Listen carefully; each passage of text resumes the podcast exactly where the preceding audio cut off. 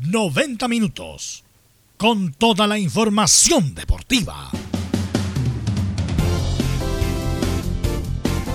Vivimos el deporte con la pasión de los que saben. Estadio en Portales. Ya está en el aire con toda la emoción del deporte. Comentarios. Carlos Alberto Bravo. Venus Bravo. Leonardo Mora. René de la Rosa. Camilo Vicencio y Giovanni Castiglione. Reporteros. Enzo Muñoz. Nicolás Gatica. Rodrigo Vergara. Juan Pedro Hidalgo. Rodrigo Jara y Felipe Holguín. Producción. Nicolás Gatica. Técnicos. Gabriel González Hidalgo y César Navarrete. Edición. Leonardo Mora. Dirección. Carlos Alberto Bravo.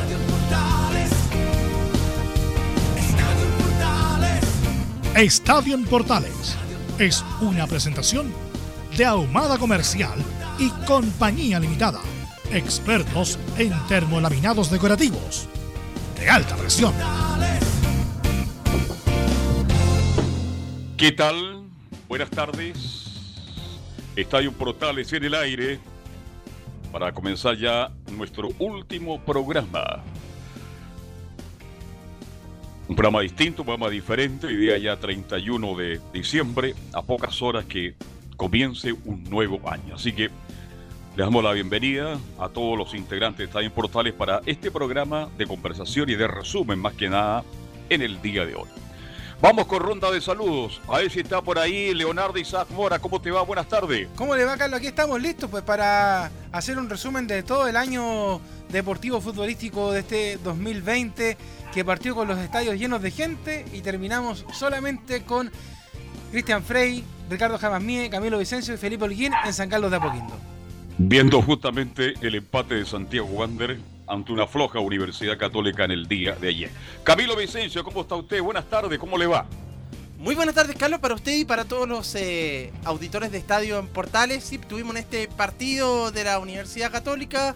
Eh, claro, el último ya de la temporada y uno hacía el recuerdo ahí a propósito relacionado con, con el público respecto a lo que sucedía a principio de año. Bueno, se termina esta temporada 2020, pero comienza rápidamente eh, la temporada 2021. Perfecto. Una pausa cortita y comienza otra etapa. ¿Qué tal, Velo? Buenas tardes. Buenas tardes, sí. Eh, vamos a hacer un resumen del año, de lo bueno y de lo malo. Hay que recordar que estuvo mucho tiempo parado el fútbol sin, sin jugar, así que casi la mitad del año. Así que vamos a saludar a Nicolás Gatica para que haga, nos haga una síntesis de los últimos hechos de las últimas horas, Nicolás Gatica.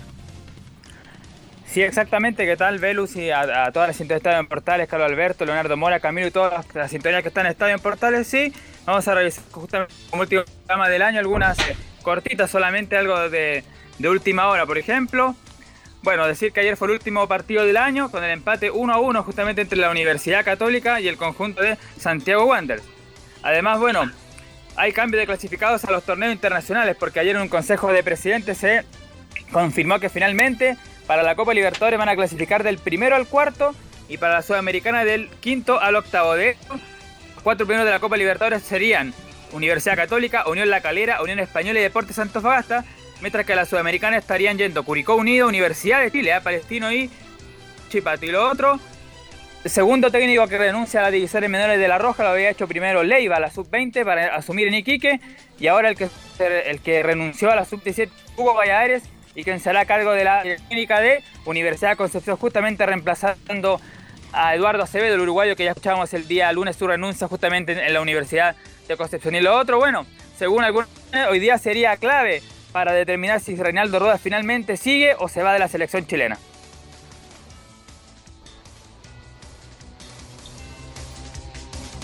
En Estadio Portales no, René no, no viene hoy día. No, es un ángel y se le ven las alas heridas.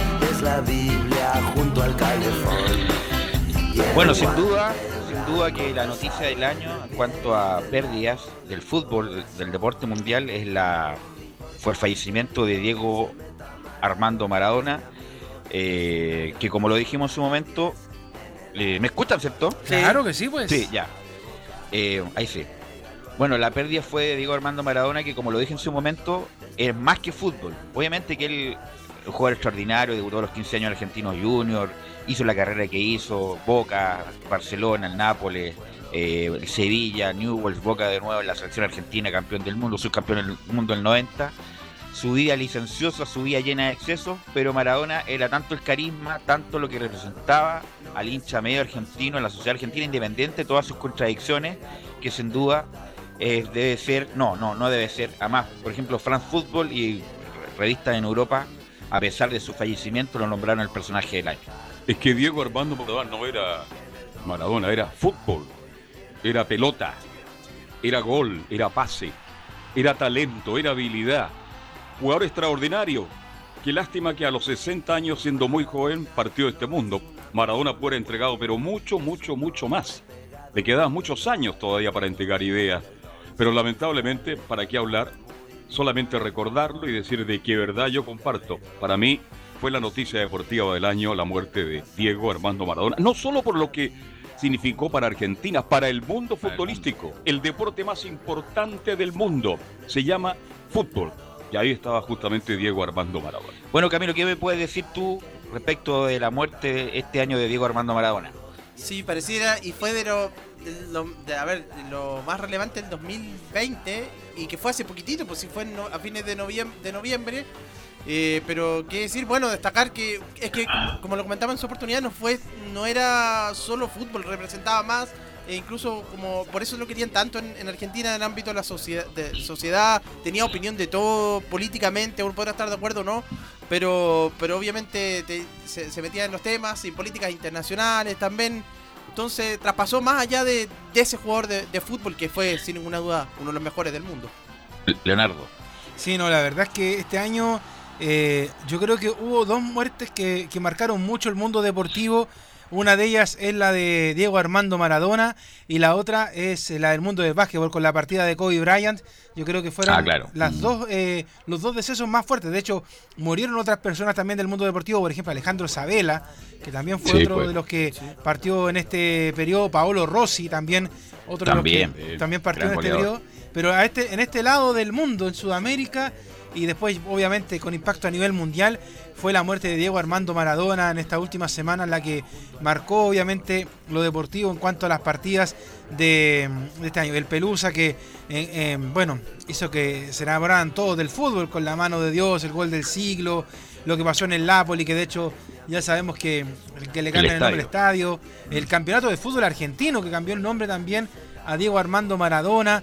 No, la verdad es que bastante fuerte que justo el 25 de noviembre supiéramos las últimas noticias de él, recordáramos las últimas gambetas, los últimos shows que hizo Maradona dentro y fuera de la cancha como técnico, como personaje, y fue un deceso bastante doloroso para todo el mundo, todo el planeta fútbol. Sí, bueno, yo no me canso de ver videos de Maradona. En Teis Sport han dado eh, programas de todo tipo. Y la verdad, yo soy admirador de Maradona de su fútbol. Obviamente, su vida, dejémoslo de, no, no de lado, pero cada uno jugará Hablando del deportista. respecto de lo que hizo con su vida. Pero en cuanto, además era muy carismático la manera de contar anécdotas, era muy divertido, forjado en una villa miseria. eh, lamentablemente los excesos lo consumieron, estaba muy mal Maradona, muy mal, bueno por algo, lamentablemente falleció.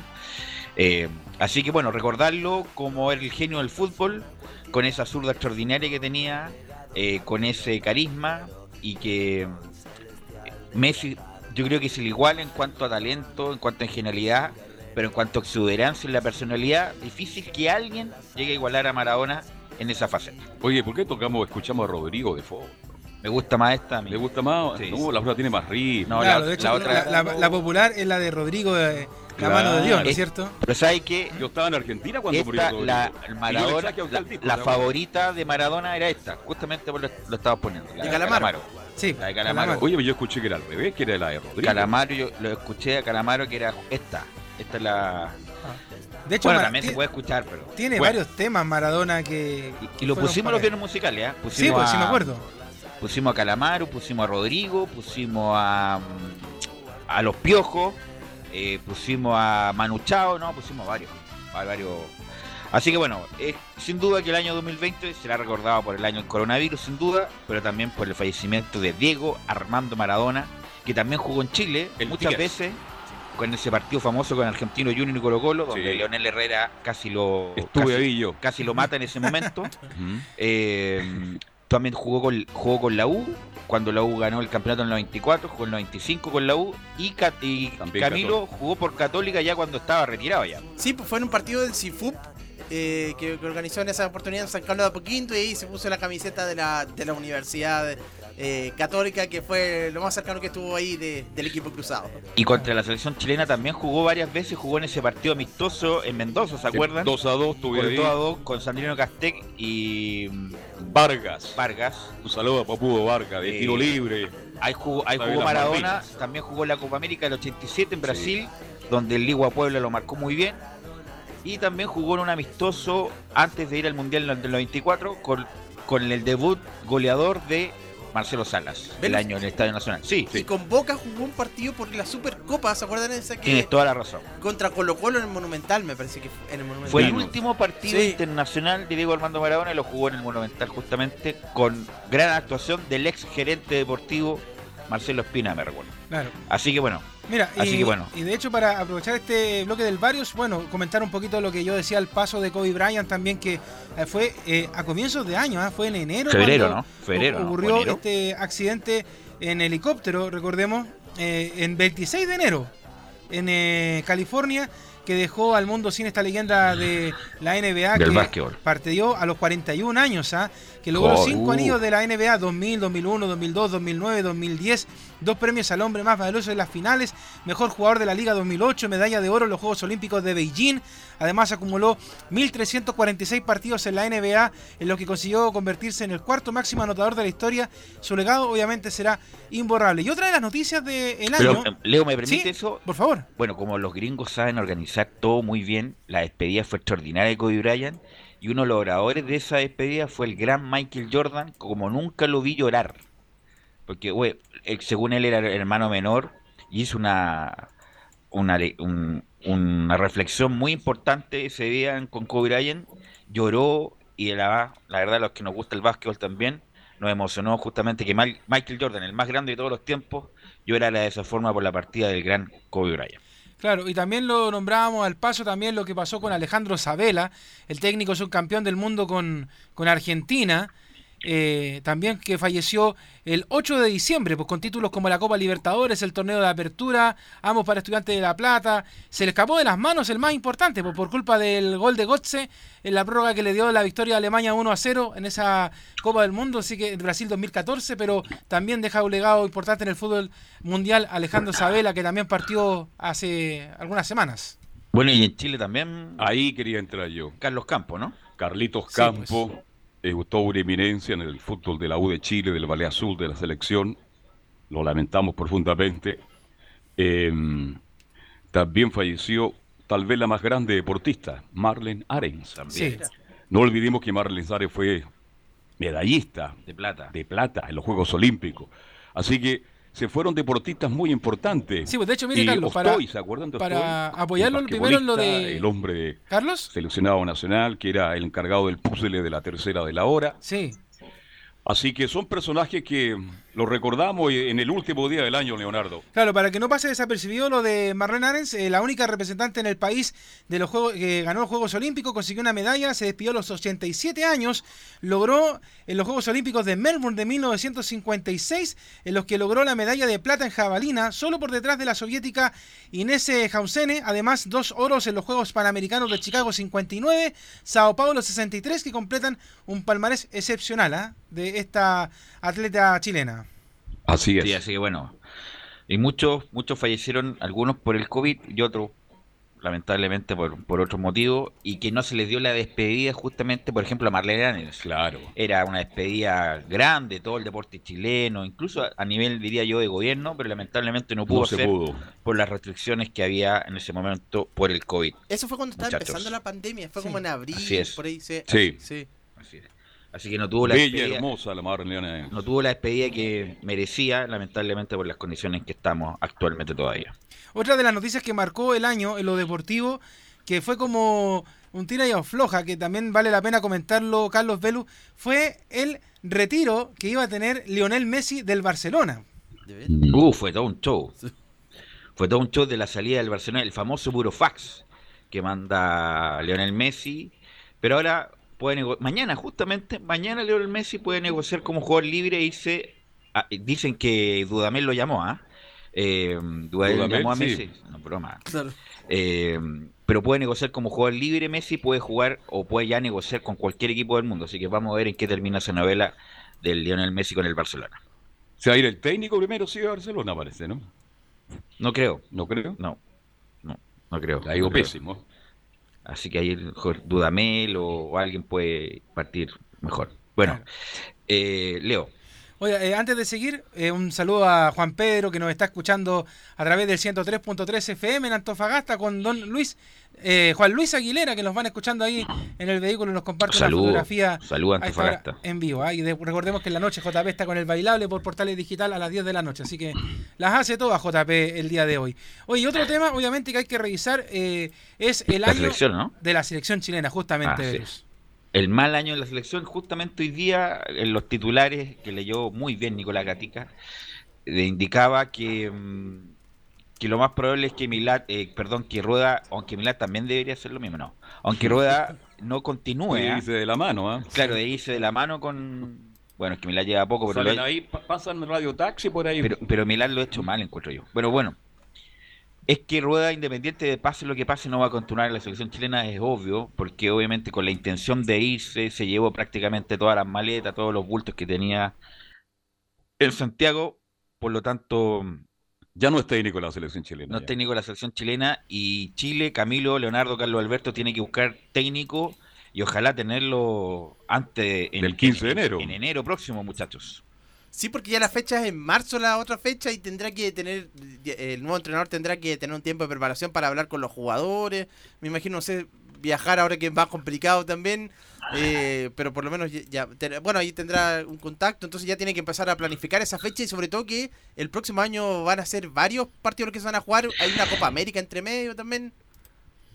Mira, así Sí, como van las cosas, capaz que se suspenda la Copa Pero América. el punto es cómo se evalúa la selección chilena este año que partió las clasificatorias este año. Hay que recordar que tuvo las- lo- los jugadores estuvieron parados cuatro o cinco meses. La eliminatoria iban a partir en marzo del 2020, partieron en octubre, Camilo, ¿no? En octubre, claro. En octubre fue la primera En doble octubre con cuatro partidos. Como no había ninguna expectativa, ninguna expectativa, entonces como se jugó relativamente con Uruguay, ¡ay, qué bueno, competitivo! Lo que pasa es que había muy poca expectativa, entonces cualquier cosa que se haga bien Y si vista. puede haber ganado ese partido, verlo más allá de todo. No, lo- por supuesto. Si La cobra- mano, si la mano cobra que el no se penal, cobró. y a lo mejor estaría volando que Rueda sigue en Chile. Mire, La mano que no se cobró. Después se juega con, con el segundo Colombia. con Colombia, donde el primer tiempo se aguantó y el segundo tiempo fue totalmente sobrepasado por Colombia. Incluso Colombia debe haberlo ganado, a pesar de que Chile aguantó hasta los últimos minutos. Después se juega con Perú, donde se gana, Sí. bien, que los peruanos en Santiago le hemos ganado siempre, Siempre. con el equipo que, que- que hemos de siempre. A pesar de que el segundo tiempo nuevamente Perú se jugó mal nuevamente. Y lo que detona totalmente esta crisis respecto a estos tres años de trabajo es la derrota con Venezuela, donde se juega muy mal y se pierde muy feo, muchachos. se jugó horriblemente mal ese partido y eso le pasó la cuenta a, a Rueda. Este, yo nunca vi jugar. Chile ha jugado partidos malos en Venezuela, ¿eh? perdón. En la época de Ascargor, te recuerdo, acuérdense en Parina cuando Chile empató al final, jugando horriblemente mal, pero este partido es el peor de la historia que jugó Chile con Venezuela. Y creo que esto le está significando a Rueda ya estar afuera de la selección, Camilo Leonardo. Pero se ganó hasta los mejores, mo- hasta los peores momentos. Yo recuerdo en esa Así es. clasificatoria paupérrima del 2002 con, con, con goles de Tapia, me acuerdo de, de- de Tito Tapia y después con Y Juvenal Zamorano. Olmo. Sí. Y con esa- Pero si a un técnico chileno le hubiera pasado lo de Rueda, que pierde con Venezuela, y Lo le- echan al otro lo día. echan en el avión. Sí. Por eso lo de Rueda no resiste más.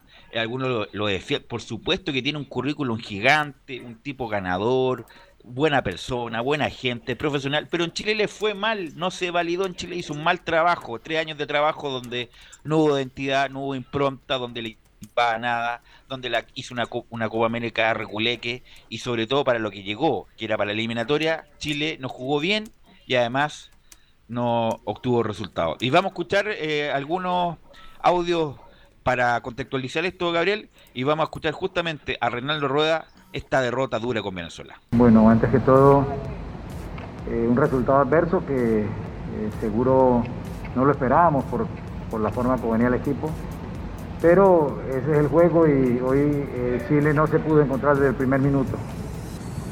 pienso que, no solamente el caso de Guillermo, sino de varios de los hombres que, tienen otro comportamiento, otro nivel, hoy no se logró la dimensión y, producto de ello el no hacer el juego colectivo, el juego coherente, que quizás por ahí solamente unos aspectos del primer tiempo y, y, otros del, segundo tiempo donde Chile eh, coordinó algunas situaciones de, fútbol que buscaba hacer la propuesta pero, pero sin la eficacia que necesitamos para este juego.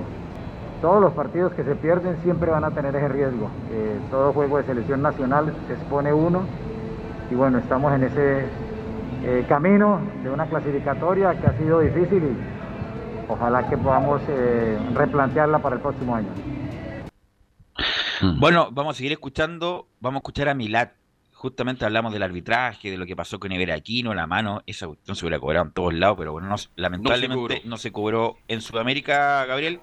Y vamos a escuchar a Pablo Milat lo que dijo respecto de ese polémico arbitraje contra Uruguay. Bueno, uno terminado el partido, la molestia de no ser cobrado un supuesto penal, minuto 89, que habría marcado un desenlace completamente diferente a lo que fue el resultado final. Nosotros estamos haciendo todas las acciones eh, correspondientes a lo, a lo, que son los estatutos, los reglamentos FIFA con MEBOL, para, para solicitar que ya he tenido una comunicación esta mañana con el presidente Domínguez, donde mostró la mejor disposición para ayudar y para esclarecer la situación, con eh, la petición nuestra de los audios y las imágenes que fueron procesadas en el VAR durante esa, esa acción que fue, fue muy conflictiva. Bueno, ¿qué pasó con eso? No pasó nada. Bueno, eh, y vamos a escuchar a Alexis Sánchez, que habla poco, pero habló en ese momento y critica el poco recambio que hay en la selección. Creo que nada, nada, un contento por mi compañero, pero tenemos que tener más experiencia en ese sentido, creo que hemos hecho un buen trabajo hoy, pero en esos puntos finales tenemos que estar más, más juntitos y no lo puede pasar esto. Lo pasó con, Uruguay y lo vuelve a pasar eh, y te deja más con un gusto amargo, pero a la vez también algo positivo porque muchos jugadores nuevos eh, que lo llevan de buena manera y, y, nada, seguir sumando que esto está, todavía está recién empezando. Y creo que hay que esperar, pero creo que, hay que avanzar rápido a la vez porque el tiempo no, te espera, eh, la selección tiene que ya hacer un clic eh, en todo sentido, en, un complejo, en, todo lo que es el desarrollo de, cada jugador, seguir creciendo a nivel juvenil, eh, la NFP tiene que seguir mejorando los jóvenes de atrás, que hoy en día no veo ninguno y, y bueno, y ustedes también tienen que, ayudar en ese sentido. Estamos estoy muy contentos por el resultado porque igual se jugó bien, con un rival muy complicado, ellos están todos jugando en grandes ligas y lo sabemos. Y, nada, solamente que los últimos tres minutos teníamos que estar como, como perros arriba. Bueno, ayer escuchando a astrólogas decían que si hay un cambio en la selección de técnico y que venga a poner orden, Chile tiene posibilidades de llegar al Mundial. Si no, ¿Usted escuchó a Yolanda Sultana? No, pero hay que actualizarse. No, pues, Yolanda Sultana ya es que yo no creo la astrología, perdóneme. Pero, pero, Yolanda Sultana ya no está en la... Que te vaya bien, que te vaya eh, bien, que te vaya bien. la que está ahí en la TIFI, no sé cuánto se llama, la, Vanessa de decía, si hay un cambio, ah, mira lo que nos estamos agarrando, ¿ah? eh, si hay un cambio técnico más firme y más, más disciplinado, Chile puede llegar al, al, al Mundial. Y la pregunta, muchachos, que viene, no sé si Gabriel está hablando en serio o no, para él Becachese es su candidato. ¿Cuál es el candidato de ustedes, muchachos, ahora que lo más probable es inminente la salida de rueda, muchachos? La verdad es que no tengo candidato en este momento, ¿ah? porque incluso, ¿te acuerdas que en un momento hablábamos harto de Ariel Holland, que era el, como la sensación? Pero mira lo que está pasando en la Católica ahora. Entonces, eh, es complicado. Eh, de hecho, el nombre de Becachese apareció en los medios, es verdad eso. Eh, pero yo digo, estamos locos. O sea, para tirar a BKHS es porque ya no, no, tenemos nada que hacer. no, BKHS, Mira, obviamente que le vamos a preguntar en su momento a nuestro amigo y corresponsal Leonardo Fernet.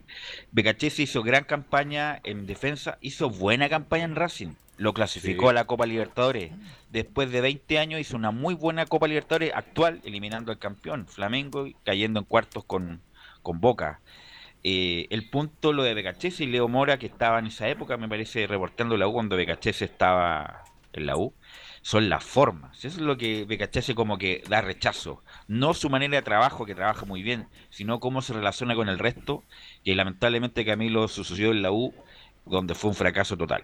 Y él tuvo un conflicto después también con la NFP en la salida de con cuando se fue con San Paoli tuvieron una demanda, me parece, con la... ta- Sí. ta- un Tienen una demanda. Sí, tienen una Tienen. demanda. ¿Por, por quién pagar los impuestos? Claro. Claro. De dos mil millones de pesos, lo saben por, por nuestro amigo que no lo voy a Hay nombrar. varios que no pagan impuestos reales en Chile. ¿ah? No, no, no, que la NFP estaba, tenía No, que... estoy hablando de otro personaje. Ah, bueno. LL, ya. Ya, pero si- si no, pregúntale a Ponce Lerú nomás también lo que pasó esta semana. Usted, usted me adivinó de inmediato, lo felicito. Bueno, pero esto es radio, ¿eh? la Sí. gente está escuchando, no tiene por qué saber quién es LL. Claro, pero Claro. oiga, eh, pero eh, por ejemplo, el tema en Racing fue por Milito. Ahí salió, Claro, eh, se salió fue el deportivo con- y él se fue. Él, Claro, justamente. y en la U fue porque, bueno, tuve que ir a echar la conce. O sea, eh, esa, me la, esa, No, pero la- su la candidato, está Becachese, Holland, ¿cuál es su candidato para que tome la selección ahora, en menos de un mes? Es que lo que pasa es que todavía queda torneo, entonces la Católica no va a soltar a Holland antes de que termine el torneo, entonces es muy No, difícil. pero independiente porque Carlos dice, ojalá el 15 de enero tuviéramos el técnico nuevo. El 15 de enero Mm. Holland no se va a ir de la Católica, entonces, eh, pero si me pregunta a mí, claro, Holland sigue siendo el, el Sí. candidato principal para ser el técnico de la selección, pero no va a ser ahora. Claro, va a ser No terminado. el suena. Crespo, suena Crespo, suena mm, Becachese, como lo que están sonando, porque ya Heinz ya no suena más porque están en la MLS. Eh, está Gustavo Poyet, que está hace tiempo que no dirigía, o sea, cualquier cosa. Entonces, bueno, hay que estar atento y ojalá que Milat la chunte respecto de estas decisiones de. Es que. Milán anda buscando un técnico relativamente mm, barato para el fútbol chileno. Pero no eso- quiere un. ¿Mm? Pero de esos tres nombres, Carlos, yo creo que entre Holland, Crespo, incluso Becachese, yo creo que Holland, Sí, por, de todas por lo menos ya es verdad que así, en la Católica ahora último, los últimos partidos no han dado bien, pero, pero por lo menos yo sé que eh, siempre se dice que hay que tener algo validado y él tiene un título por lo menos de- de- a nivel internacional de No. Copa Sudamericana. Y conoce el fútbol chileno, conoce la selección. Y Si eso, no fuera por las formas, por, por el tiempo, yo creo si que no fuera por las formas, yo me. De hecho, a mí me hubiera Beca- gustado que. Velus, antes de que llegara a la U, hubiera pasado por la Unión Española, por Palestino, por Curicó, antes de pasar directamente a las ligas mayores, porque ese fue el gran problema, yo creo, de Becachese, la ansiedad de querer dirigir al tiro un equipo grande, y, y ahí, bueno, le pasó todo lo que le pasó, hasta un refrigerador tiene un recuerdo de él en el Nacional. Es que Becachese va a tener 80 años, va a ser igual de intenso y, y bien, con, con problemas de forma. Lamentablemente se repitió ese patrón en la U, en Independiente, un equipo grande, en Racing, y bueno, lo, lo- lo han pegado mucho Becachese, obviamente que, que, em, destacan su profesionalismo y su manera de jugar, pero sus formas es justamente lo que produce rechazo no solamente acá, sino que también en Argentina. Así que está complicado el candidato. ¿ah? No tenemos candidato, parece. A pesar de que tenemos candidatos por todos lados, pero hay poco candidato serio para la A lo selección. mejor alguno que no quiera ir a, de gobernador o de presidente puede ir a dirigir la selección, pues, ya que después los candidatos quieren hacer cualquier cosa. pues. Porque el otro Por lo tanto, Ah. sí, el ¿quién que, se mencionó, el que se mencionaba siempre que era el eterno candidato y a propósito relacionarlo con el resumen del año era Mario Salas que tuvo un pésimo No, 2020. póngase ese. Pero ¿sabes quién? Su amigo, Sí. ¿Cuál de todo? su amigo Luis Vargas, ex que salió Sí. en, parece un programa en DirecTV, nombró a Jorge Garcés y todos se fueron de De espalda. ¿Cuál es? ¿El, el chico? El, Luis Vargas, ex dirigente de Santiago Morning. ahora, pues, hace poco. Lo nom- nombró a Jorge Garcés y todo, no sé si era una broma, el día de lo inocente. Pero lo dijo el 28 de diciembre, entonces. No, no, pero lo dijo en un programa deportivo. Ya. Entonces, eh, bueno, una, ta- una broma más del Una día- broma día- de las tantas. Pero él lo dijo en serio, eso es lo, eso es lo más. Extraordinario. Bueno, Jo- Jorge no es mal técnico. Pero ya fue, ya, Pero ya fue, ya pasó su momento, pasó su tiempo. Ya fue. Saludos, Jorge. Ya fue. Nos juntamos en la playa, ya ya. fue, ya, Ya. fue lo de. Bueno, eh, y Chile juega Camilo en marzo dos partidos muy importantes. Hay que recordar si Chile pierde uno, sobre todo el de local, sería todo. ¿ah? Juega con Paraguay de local y con Ecuador de visita. Sí, con, con Paraguay el equipo de, de Berizzo, ahí de, de Berizzo, y con, después con Ecuador que viene en un buen momento, viene de... Con Gustavo Alfaro. Con Gustavo Alfaro, Mm. sí, sí, esos Sí. son los regalos. Bueno, antes de terminar este bloque de la selección chilena, que fue ahí nomás, y sobre todo con jugadores de bajo nivel y con ya con la generación dorada sintiendo los pesos de la campaña, no obstante eso, yo creo que se puede hacer algo mejor con los 14 o 15 jugadores de nivel. Y de los jóvenes, ¿cuál fue el mejor? De los nuevos que aparecieron en la selección. Difícil, ¿ah? Porque yo no, a Pulgar no lo cuento si tiene 27 años. No, no, Pulgar ganó ya. Eh, Maripán tampoco si tiene también 26 años. Eh, yo creo que lo...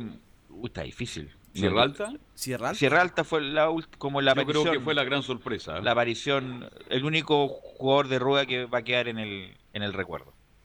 Bueno, antes de ir al, a la pausa, muchachos, vi un aviso de un banco de la plaza donde el tema inmortal de Jorge Pedrero, Ah. Sí. extraordinario, ¿ah? Extraordinario eh, comercial y sale don Fernando Larcón, que es de la, el compañero de la Sí, generación. pues. Ese tema inmortal de Jorge Pedrero que abría siempre el Happening con Ja, muy bien logrado, la verdad. Hasta me llegué a emocionar en algún momento.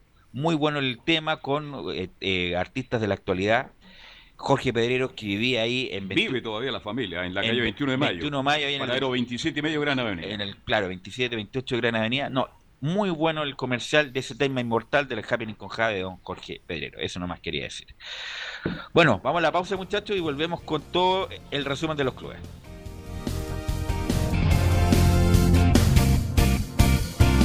Radio Portales le indica la hora. 14 horas, 3 minutos. Comercial IAC Compañía Limitada. La mejor calidad mundial en laminados decorativos. Comercial IAC Compañía Limitada es Vertec en Chile. San Ignacio 1010, Santa Rosa 1779, Avenida Mata 446 y Portugal 501. Comercial IAC Compañía Limitada es Vertec en Chile. AIG Legal es un estudio de abogados cuya misión es entregar una asesoría directa, veraz y personalizada para todos los ciudadanos. Contamos con especialistas en derecho de familia, herencias y derecho laboral, entre otras áreas. Visita nuestra página web www.aiglegal.cl o comunícate con nosotros y agenda una reunión sin costo al número más 569 73 04 67 92 AIG Legal. ¿Quieres tener lo mejor y sin pagar de más? Las mejores series de televisión, los mejores eventos deportivos, equipo transportable, películas y series 24/7. Transforma tu TV a Smart TV. Llama al 973-718989. Twitter arroba panchos. Termolaminados de León, tecnología alemana de última generación. Casa Matriz, Avenida La Serena, 776 Recoleta. Foro 22 622 56 76. Termolaminados de León. Visita www.radiosport.cl, el sitio web de la Deportiva de Chile. Programas, noticias, entrevistas y reportajes, podcast, radio online y mucho más. Todo lo que pasa en todos los deportes lo encuentras en www.radiosport.cl. La Deportiva de Chile en Internet. No se pierda todos los días a medianoche, lunes a domingo en Radio Portales, el tren del recuerdo. Conduce Salvador Fernández. Solo canciones inolvidables de su época. Contáctese con Salvador Fernández al foro 22 319 7959. Le esperamos esta medianoche con el tren del recuerdo en Estación Portal.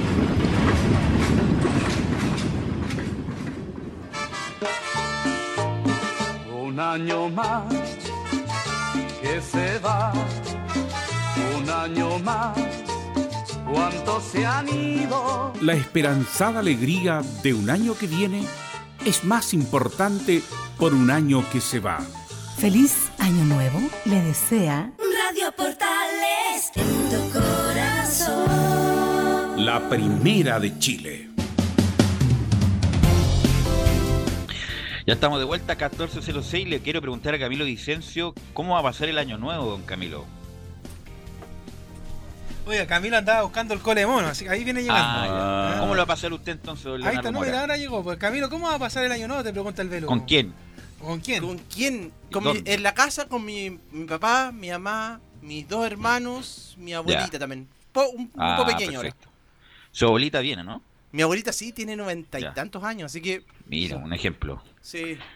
¿Le cede el estacionamiento a Camilo Vicencio? Si, Sí, si por no eso, tiene le, que ponerse todos tiene los tanta días. buena Camilo, sí. Claro. Sí. Y don Leo, ¿cómo lo va a pasar usted? Sí, también reunión familia, eh, corriendo en realidad, porque usted sabe que siempre hay cosas por hacer acá en la. Radio Portales, así que hasta última hora trabajando y después ya nos preparamos para celebrar en, en familia en la noche. Pues. Así es, así es. Y le van a preguntar a Enzo Muñoz, ¿qué va a hacer él para el año nuevo, don Enzo Muñoz? Buenas tardes, Velus. No, voy a estar en mi casa, con mi familia, con mi hermano, con mi tía, con mi mamá, los cuatro. Obviamente resguardando un poco lo, lo que son lo- los animales, porque nosotros tenemos tres perros y, y claro, se vuelven locos en el tema de los fuegos artificiales, bombas de ruido y cosas así. Entonces la preocupación es más por ello. ¿Cómo se llaman los perritos? ¿Cómo se llaman los perros? Eh, el Encito, macho se Antonito. llama Kaiser y las dos hembras se llaman Lucero y Pelusa. Ah, se escucha bien Enzo, ¿cierto? O lo- yo lo escucho doble solamente, No, para que me eh, muy Ya. bien, Velus. Ah, ya, perfecto, perfecto. Bueno, don Enzo, eh, dígame este año que fue mejor que el, do- por el año del 2019, sí que fue malo para la U. El 2020 fue un poco Fue mejor. menos malo. Fue menos malo, pero no está terminando del todo bien don Enzo Muñoz. Claro, como tú lo dices, Belu, no está terminando de la mejor forma, pero recordemos cómo partió este año de Universidad de Chile. Recordemos que tenía un partido contra la Unión Española en esa semifinal de Copa Chile, producto de el estallido social no se pudo jugar eh, eh, ese año anterior y Universidad de Chile traspasó ese partido de, la semifinal de Copa Chile para el siguiente año eh, para enfrentarse a Unión Española. La incertidumbre del principio era ¿se juega o no se juega?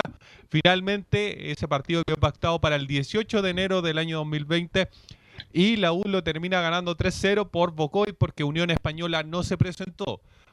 Luego de haber ganado la semifinal, ocurre el partido de la final precisamente ante Colo Colo en el estadio de Termuco, en el Germán Becker, donde hace su debut, o su redebut mejor dicho, Walter Montillo, donde la U termina perdiendo por dos goles a uno ante Colo Colo y perdiendo la final. Y a la U se le fue un penal, ¿se acuerda, no? Ángelo Enrique. Así es. ¿Se acuerda? Y, y el que jugó de volante central fue Fernando Cornejo. Desde ahí tan, tan clarito. Así es. Y el siguiente partido de Universidad de Chile, al mando obviamente de Hernán Caputo, fue una derrota. Fue el primer partido del campeonato del año 2020. Fue un 2 a 1 ante Huachipato con un gol de quién más, de Joaquín Larribey. Y producto de este resultado, de este magro resultado, venía de, de tres partidos disputados, por así decirlo, en realidad dos porque no se jugó el otro, eran dos eh, derrotas ante Colo Colo y ante Huachipato. Entonces, obviamente, la sensación de que se podía repetir lo del año 2019 estaba en el ambiente. Por eso, Universidad de Chile dijo, tiene que hablar alguien que tenga un peso en el camarín, alguien que haya vivido situaciones complejas, y mandaron a Jambo Seyur a hablar. Y él dice que era en ese momento que es un torneo aparte, esto es comparación con el año 2019. Yo entiendo que, que es recurrente el, tema de, la tabla acumulada. Ahora, también soy repetitivo que este es un campeonato totalmente distinto y, y aún recién llevamos una fecha. Eh, yo podría aventurarme a hablar de otros temas si es que esto fuera permanente en el tiempo y tampoco va a tener ningún problema en, en asumir cosas, pero recién eh, llevamos una fecha y sentimos que queda mucho por jugarse todavía. Ahí está la palabra de, de Jambo Seyur refiriéndose obviamente a este tema que era complejo en su momento. Y además recordar, Enzo, que la U juega la fase previa de la Copa Libertadores con Inter de Porto Alegre, en tanto en, la, en Santiago, que empatan a cero, y en- con Inter en pierden 2-0, ¿no? Así es, pero antes de ese partido se jugó un partido contra Curicó, que no sé si ustedes se acuerdan, un 5 a 1 en el Estadio Nacional con tres goles de Joaquín Larribey. Y ahí empezó la, la idolatría, obviamente, por este jugador, que era un jugador de bastante edad, eh, pero sin embargo terminaba convirtiendo goles. Un 5 a 1, obviamente, ilusionaba a los hinchas de Universidad de Chile de lo que podían hacer ante el Inter de Porto Alegre en Santiago en ese partido que, recordémoslo, se terminó jugando porque se quiso seguir jugando porque por ahí no estaban las condiciones. Recuerdan que incluso Un quemaron una parte del Estadio Sí. Nacional. Había Sector eh, sur. Un, un olor bastante complicado por el tema de la del, del zorrillo de, de las fuerzas especiales. Y, y ahí en ese partido se fue expulsado Walter Montillo, en una situación bastante extraña. Después de eso viene el partido contra Unión La Calera, un 3 a 0, bastante categórico de parte de Universidad de Chile, que obviamente ilusionaba a todos. Y después de eso, eh, la Universidad de Chile se enfrentaba ante el Inter eh, el día 11 de febrero en un partido donde Fernando de Paul no pudo estar porque tuvo un par de problemas y estuvo Cristóbal Campos. Hizo su debut oficial Cristóbal Campos en el arco de Universidad de Chile en Brasil ante el Inter de Porto Alegre con gente en los estadios y terminó perdiendo la Universidad de Chile por dos goles a cero dejando una cara bastante agradable en comparación que lo que se esperaba considerando el año 2019. Luego de eso, viene un partido contra Santiago Wander, que no sé si ustedes se acuerdan, pero hay dos expulsados. Universidad de Chile termina jugando casi con nueve jugadores Sí. y termina ganando por dos goles a uno en un partido donde Leo Mora estaba en el estadio, me acuerdo. Eh, estábamos varios de, de portales en ese estadio. Y Valdés también estaba. Sí, pues. Andaba ahí Valdés también. ¿ah? Ya. Pero bueno, en general, bueno, independiente del detalle, no más estar revisando Sí, la fecha, claro. don Enzo, pero independiente del detalle de los partidos, Caputo empezó bien. Sí, es que a eso va. Enzo con el resumen, Sí. justamente, porque la primera parte con público, la, la U iba muy bien. De hecho, este partido a- con con... público hasta marzo, ¿no? Claro, Hasta marzo fue con y, los partidos eran muy buenos. De hecho, por ejemplo, con Calera también después se jugó en el Nacional, eh, con gol de Arangues, que recuerda que estaba recién llegando. Era, era- se desconfiaba muy bien, se perfilaba muy bien la Universidad de Chile. Y de hecho, como eh, si uno va al resumen inmediatamente, y de hecho el otro día le encontré, eh, por primera vez me puse a ver el programa, lo voy a nombrar con nombre y apellido. Todos somos técnicos. Que, tampoco es, no es, no es bueno, pero tampoco es malo. Hay un chistólogo, hay, el- hay un humorista que se llama Vega. Hay dos chistólogos en realidad, Vega y uno de apellido Borgi. Pero, pero la verdad es que ellos hacían un comentario que tenía mucho sentido, que a mí que de repente como que uno con, con el paso del tiempo como que se te, se te olvida, Carlos Velos Camilo. Y que es que gracias a Caputo, por más que uno lo critica a Hernán Caputo, la Universidad de Chile en estos momentos tiene algo de esperanza para Tuvo poder escaparse del, descenso, porque Caputo eh, aumentó Sí. mucho la cuenta de ahorro con esos partidos que, que ganó la Universidad de Chile durante la primera parte. ¿Y cómo jugaba la U en ese periodo de Caputo? Eh, con, bueno, jugaba con Montillo. En los mejores momentos era con Moya, Galani, Montillo, eh, Aranguis, Larribey y mm, Guerra. Guerra. Guerra. Jugaba, bueno, Matías Rodríguez, Bocellur y a veces jugaba Osvaldo, jugaba Carra- Carrasco, que empezó jugando después, a pesar de después que el Luis del Pino Gago empezó. Y eh, esperando al rival saliendo el contragolpe. Eso es lo que hacía la U con Caputo. Lo- lamentablemente después esa fórmula no le resultó y terminó como terminó, que jugaba muy mal. Y, bueno, tiene razón Leonardo en, en lo que dice, que ahí como que se armó un colchón de Sí, sí, puntos Cuenta de ahorro. justamente para que, entre comillas, no tuviera zozobra este año, pero la U los va a tener igual, no, y, y la U tiene que sacar unos nueve puntos más para estar como tranquilo con... Hay que con el- esperar que la dupla Montillo-Larribey se reencuentre, porque cuando esa dupla dejó de funcionar, llegaron los problemas de la U, Camilo Vicencio. Sí, pues ahí fue cuando se lograron triunfo contra Calera, me acuerdo también, eh, en, en el Estadio Nacional. Con- contra, con, con O'Higgins en Rancagua Con O'Higgins también en Rancagua. Sí, sí, fue antes del receso. La única derrota que tuvo fue con, con Guachipato en la primera fecha. Enzo. El último partido de Universidad de Chile con público fue ante Everton de Viña del Mar. Ahí estuvimos. Sí, sí, gran actuación de Herrera. Era el 5 de marzo del año 2020. Fue el último partido con público que tuvo Universidad de Chile en esa despedida, entre comillas, de, de Johnny Herrera de la hinchada de los de abajo, cuando se acerca y, y todo eso que, que pasó en el estadio. Después tenemos que hacer un salto bastante grande en el tiempo, obviamente con, con ida y venida, donde hubo una renovación. Ahí estuvimos rellenando cuatro meses más o menos. ¿Se acuerda, no? Sí. Cuatro meses rellenando. Pero con invitados de primer nivel. No, pues son bromas. Sí, no, yo te digo. Claro. Porque la cantidad de invitados que tuvo Estadio Portales, tú- creo que nunca en la historia había tenido figuras como tuvimos durante todos Faltó los días. entrevistar hasta la abuelita de Camilo. Imagínate. Hasta la abuelita de Camilo faltó. Y ahí dijo que ojalá mi nieto Ah. pague el Pague el estacionamiento. estacionamiento, claro, alguna vez en la vida. Ahí en Santa Lucía. Claro, nunca pagó, nunca se puso con nada. no, Pero los sándwiches al frente son muy buenos los sándwiches al frente. Son bromas, son bromas. De Camilo, hecho, hasta Juanito, hasta Juanito Lípico le cobró los sándwiches a, a Camilo Vicencio. ¿ah? Sí, tenía que pagar. Hace tres años, tres años que no pagaba Camilo, no abonaba ahí. El típico aliado, ¿ah? Enzo, ¿Y cuándo vuelve el fútbol? El día 30 de agosto del 2020. Se enfrentó Universidad de Chile ante Palestino en el estadio San Carlos de Apoquindo, un empate a dos. Luego viene obviamente un círculo bastante curioso donde Universidad de Chile por ahí rescataba va- varios puntos. Le ganaba, por ejemplo, a Iquique, le ganó a Cobresal. Pero después vino un partido que fue bisagra y fue el partido donde se terminó lesionando eh, Pablo Aranguis, que fue el partido contra Unión Española en ese 3 a 1. Después viene la derrota ante Uni- eh, Universidad de Católica por tres goles a cero. Luego viene una victoria contra La Serena, una derrota ante Antofagasta, una, un empate ante Audax Italiano y una derrota a Universidad de Concepción que significó la salida de Hernán Caputo. Y es la que vamos a escuchar porque dice que ya conversé con los dirigentes, esto en relación a la pregunta que, que se plantea durante varias semanas consecutivas, si se va o no de Universidad de Chile.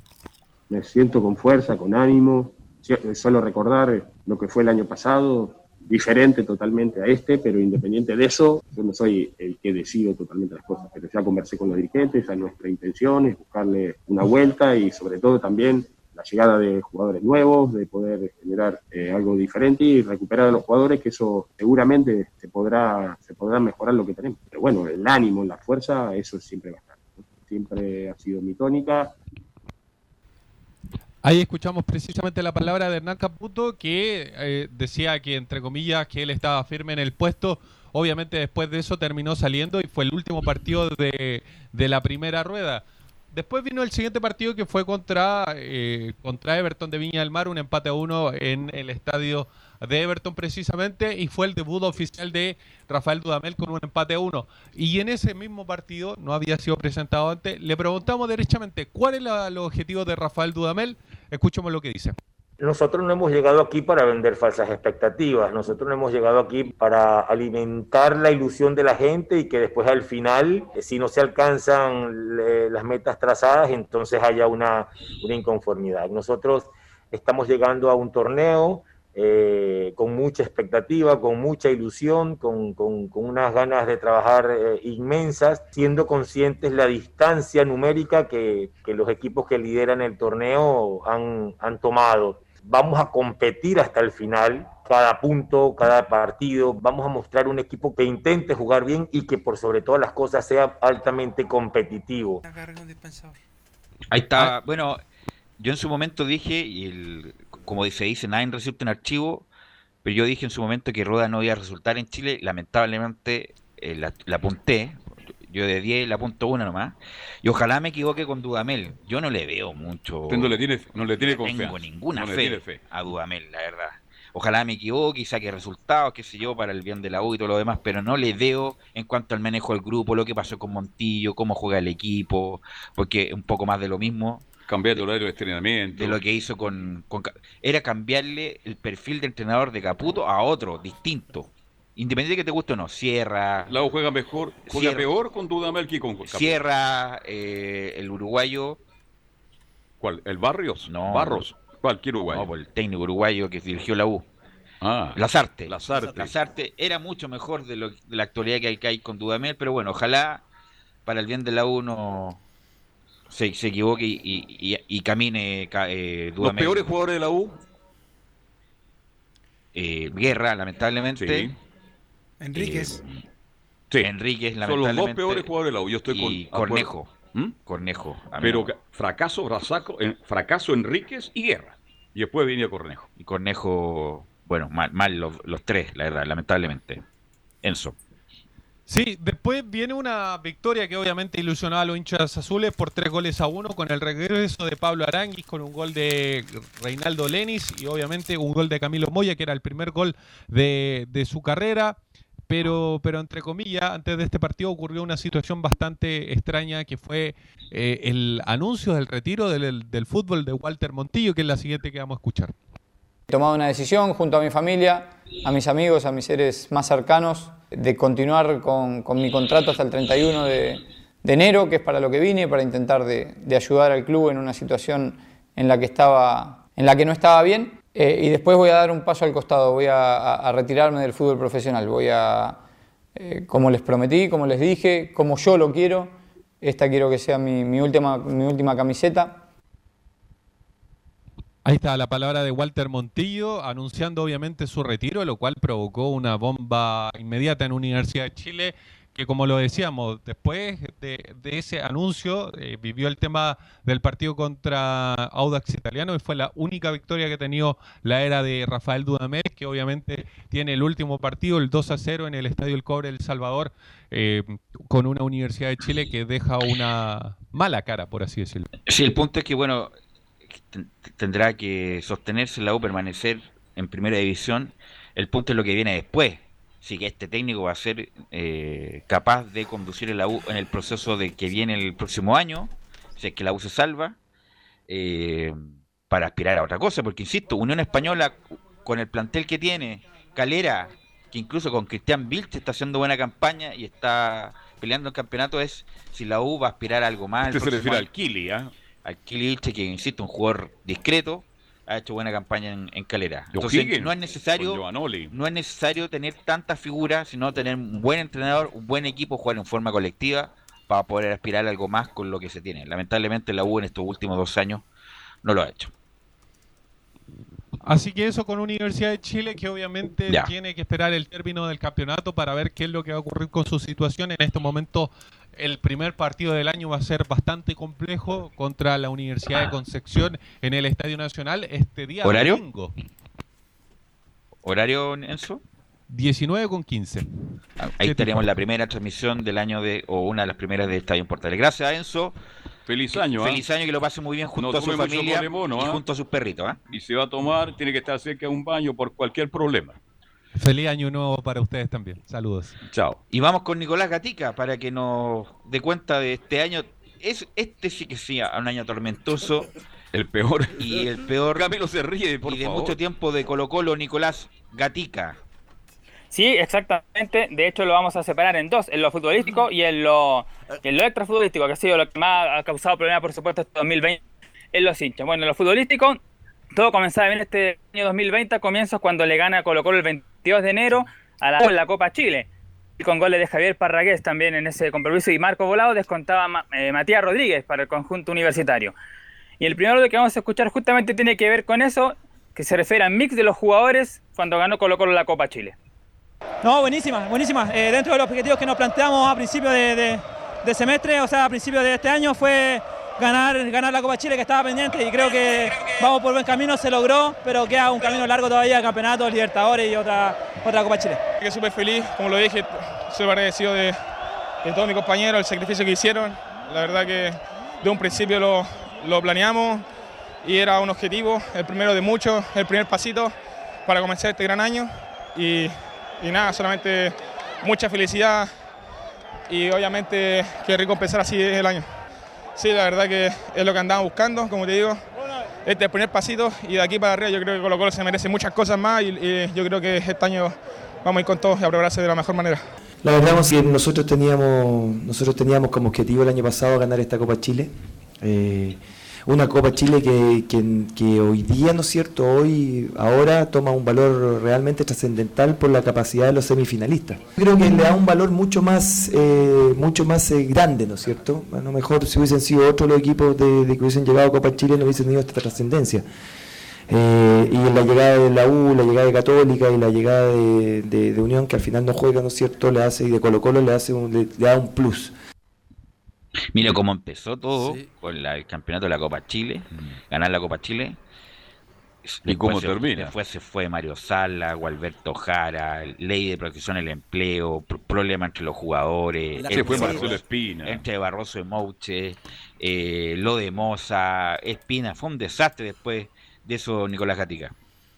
Claro, exactamente, ya siguiendo con el inicio, después, bueno, en la primera fecha vino una golea 3 a 0 sobre Palestino, que se ilusionar al hincha, pero luego el 25 de febrero, ¿ah? colocó en un partido donde no tuvo ninguna llegada al pórtico de Curicó, desde el elenco local y eso catapultó la salida de Mario Salas en la banca de Colo Colo. Tras eso, el club decidió que Gualberto Jara, técnico del área formativa, llegara al primer equipo y lo hizo relativamente bien en un partido ante la Universidad de Concepción que ganaba 2 a 0, incluso perdió tres penales y que terminó empatando después, pero que dejó una buena impresión. Y lo mejor sucedió, claro, días después, donde en un partido inteligente derrotó 1-0 Atlético Paranaense de Brasil por Copa Libertadores. Y luego, como decíamos anteriormente, luego un salto en el tiempo de varios meses, Finalmente, claro, el 15 de septiembre Colo Colo vuelve a la escena internacional venciendo Peñarol, lo que permitía ilusionarse con un paso de Colo Colo a la siguiente fase. Lamentablemente, semanas después perdería ante Paranaense en Brasil y sería goleado ante Peñarol en Uruguay. Además de los malos resultados y el juego del equipo, bueno, finalmente el día 3 de octubre, tras una derrota ante Huachipato, Alberto Jara no sería más el técnico del equipo y volvería a las inferiores, donde, claro, ya escuchamos algunos días atrás que fue desvinculado incluso de las divisiones inferiores de Colo Colo. Y justamente ahora vamos a escuchar a Alberto Jara que habla del último partido en Colo Colo. Este cuerpo técnico llegó en un momento muy difícil. Eh, asumimos en un momento difícil, eh, deportivamente especialmente. Tratamos de, cambiar un poco el rumbo y lastimosamente luego se, dieron este, muchas dificultades ¿no? que ya escapaban de lo netamente futbolístico. Eh, situaciones que, que se fueron sucediendo, sumando y ya en el fondo se, se hizo muy, muy difícil, muy complicado todo, ¿no? Eh, no y sobre todo si sumamos que los resultados este, no se dieron, eh, por lo tanto eh, la presión, la ansiedad que empieza a aparecer en el plantel hace que, que, no podamos salir de esta situación. particularmente creo que dimos lo mejor de nosotros como cuerpo técnico, tratamos de de dar siempre nuestro mejor esfuerzo, nuestra mejor capacidad y lastimosamente no se dieron los resultados y esto es Colo Colo y por lo tanto, bueno, eh, ya vendrá otra persona a quien este, le deseamos lo mejor y ojalá que el equipo pueda eh, salir de esta situación, ¿no? Ahí está, entonces la despedida de Gualberto Jara, claro, cuando se llega el, el, Oiga, pero, esa fecha frente a. Yo sé que estamos haciendo un resumen, pero eh, se han ido varios ¿ah? funcionarios de Colo Colo. De fútbol femenino. Fútbol femenino. Se fue el volante de Colo Colo, ¿cómo se llama? Que estaba a cargo de las Salvatierra. Salvatierra, Agustín, Salvatierra. Sigue lo despido en Colo Colo. Llegó Claudio Quijada, también me están contando. Es verdad. Sí, se redujo en un 30%, recordemos ahí lo de, lo de Colo Colo, claro. Agustín Salvatierra bueno, después vamos... Disculpa, Nicolás, Agustín Salvatierra estuvo hace dos semanas en Círculo Central. Su círculo. Justamente, esperando eso. Claro, y empezó a tirarle palo a Colo Colo, un funcionario que trabaja ahí, a lo mejor, no, ojalá que no haya tenido que ver eso, que haya dicho tanta cosa Salvatierra en el Círculo Central, ese mano a mano que da susto, ¿ah? Claro, Carlos Serpa. Ojalá no, a nadie le toque esa experiencia. Es terrible sentarse ahí. Claro. Y, y, ahí lo echaron a Salvatierra, ojalá no, ojalá, ojalá no haya sido por eso Nicolás Gatica. Luego nos vamos al día 6 de octubre, el técnico de Colo Colo, Gustavo Quintero, que se mantiene de hecho hasta hoy en la banca colocolina, y vamos a escuchar justamente la primera impresión del Gustavo Quintero. Para mí es un gran desafío, un desafío enorme, pero muy motivador. Tengo muchas ganas de, bueno, hoy ya comenzamos el trabajo, pero tengo muchas ganas de, poder eh, constituir, mejorar, porque el equipo ya está constituido, el plantel, mejorar el rendimiento del plantel, del equipo, de cada uno de los jugadores, darle todas las herramientas necesarias para que ellos puedan volver, volver a su mejor nivel. Hay un gran plantel, hay muchas ganas de revertir esta situación, estuve hablando mucho con los jugadores, así que estoy muy feliz, muy contento y muy agradecido.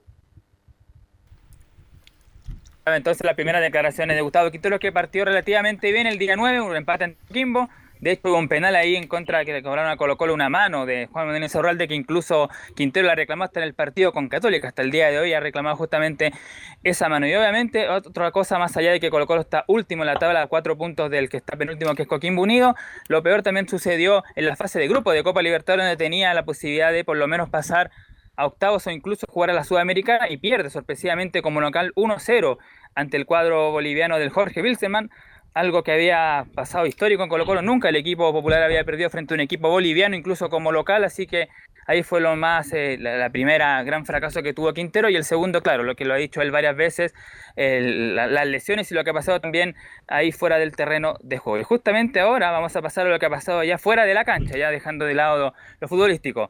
El primer hecho lamentable ocurrió en el duelo de la primera fecha ante Palestino en el Monumental. Tras ese encuentro hubo incidentes en el Monumental y falleció un hincha denominado el Neco tras haber sido atropellado por un carro policial. Tras eso hubo manifestaciones, lo que explotó además fue en el partido ante la UC donde el equipo perdía merecidamente 2 a 0 y una bomba de ruido explotó a metros del delantero Nicolás Blandi, lo que provocó la suspensión de ese partido. Y aquí está lo medular ya, lo que ya de- catapultó lo que especuló incluso hasta el día de hoy fue lo que ocurrió el 22 de abril, donde Blanco y Negro suspende la relación laboral con el plantel de Colo Colo mandándolo al seguro de cesantía. Además, Aníbal Moza suspendió las conversaciones con los jugadores y dejó en ese cargo al vicepresidente Harold Mike Nichols, lo que no gustó a los referentes principalmente. Y aquí escuchamos esta frase de Esteban Paredes sobre Mike Nichols. Bueno, la verdad que es difícil, complicado cuando se llega a un puerto mirarlo a la cara. En mi caso, esto lo hablo personalmente. eh, es difícil cuando ya te- tiene una relación de tantos años y viene gente que, que recién lleva seis meses y se apodera del club, creo que es complicado, pero bueno, son misiones que cada uno cumple en, en su trabajo.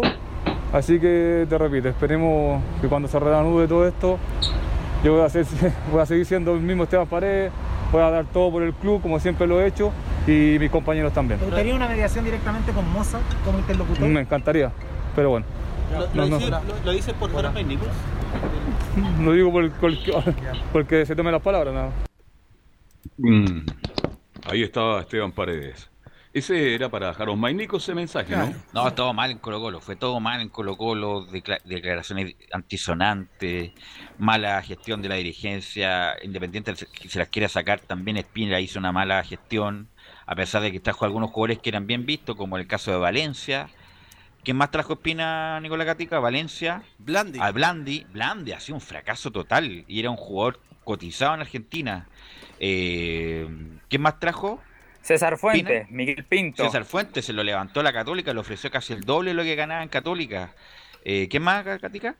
Bueno, después ya Ignacio Jara, la vuelta de Jorge Valdivia, Maxi Falcón, claro, el Peluca, que ha sido el mejor acierto de este año Sí. 2020 justamente para Colo Colo. Y bueno, lo último, cerramos justamente con varias polémicas. La otra fue la lesión de grave de Matías Saldivia. El 27 de octubre el club mandó a Saldivia a la ISAPRE y aseguró que no sería a cargo de su sueldo. Esto repercutió en todo el lado, incluso en el CIFUP, pero la presión finalmente, sobre todo de permitió que este conflicto se solucionara.